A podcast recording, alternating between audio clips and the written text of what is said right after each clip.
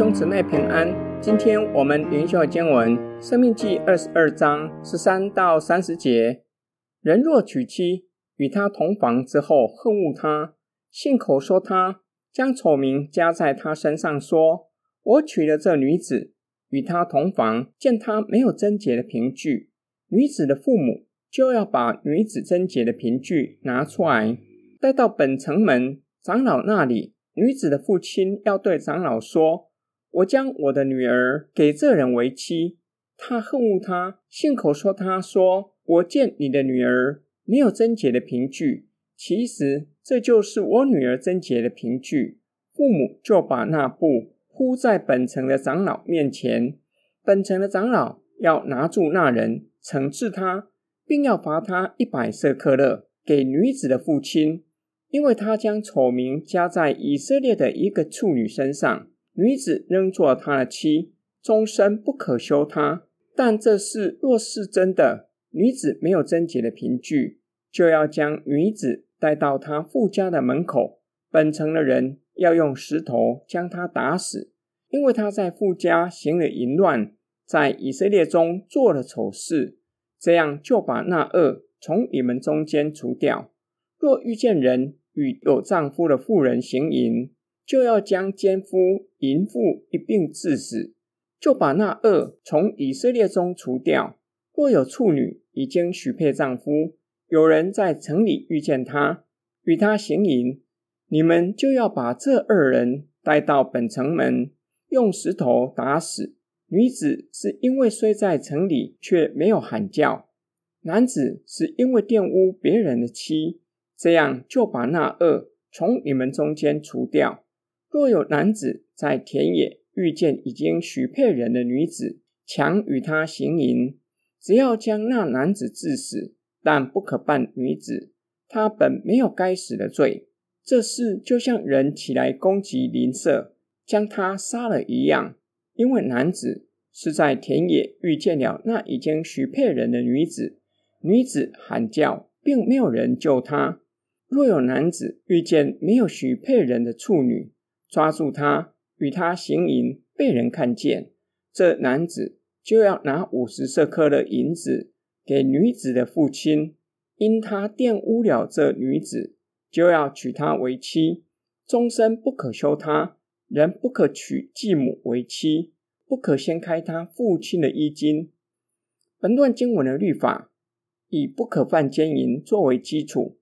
十三到二十一节，处理丈夫控告妻子婚前不贞，女子的父亲就要带着女儿贞洁的凭据到本城长老那里，长老就要惩治那人，罚他给女子的父亲一百舍克勒，并且终身不可休他。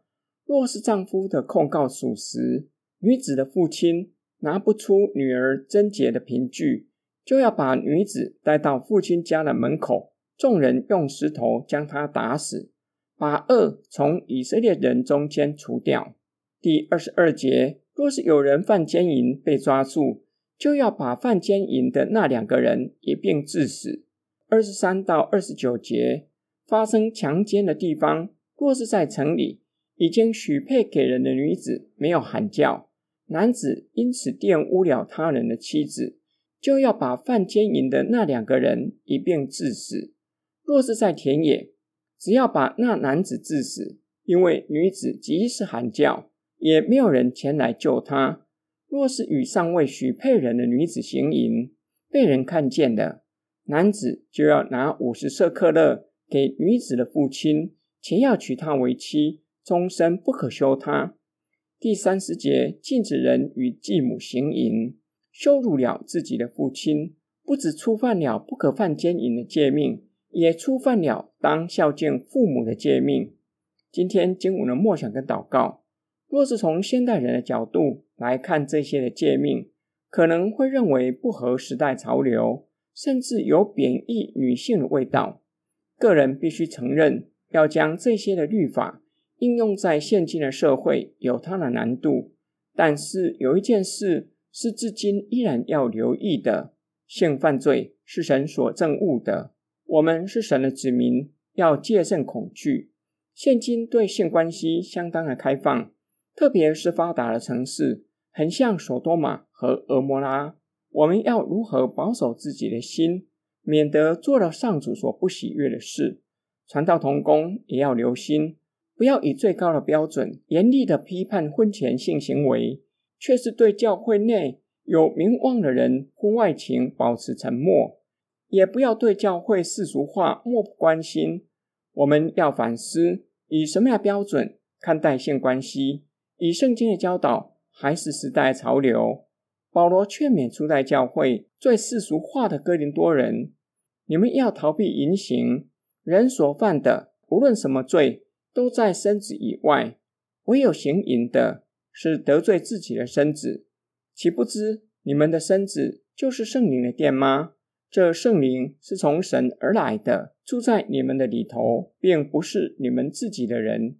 因为你们是重价买来的，所以要在你们的身子上荣耀神。我们一起来祷告，亲爱天父上帝，你在圣经中教导我们要保守我们的心，胜过保守一切，因为一生的果效是由心而发的。求主的圣灵更新变化我们的心思意念，以你的圣道塑造我们的心思意念，在凡事上都讨你的喜悦。我们奉主耶稣基督的圣名祷告，阿门。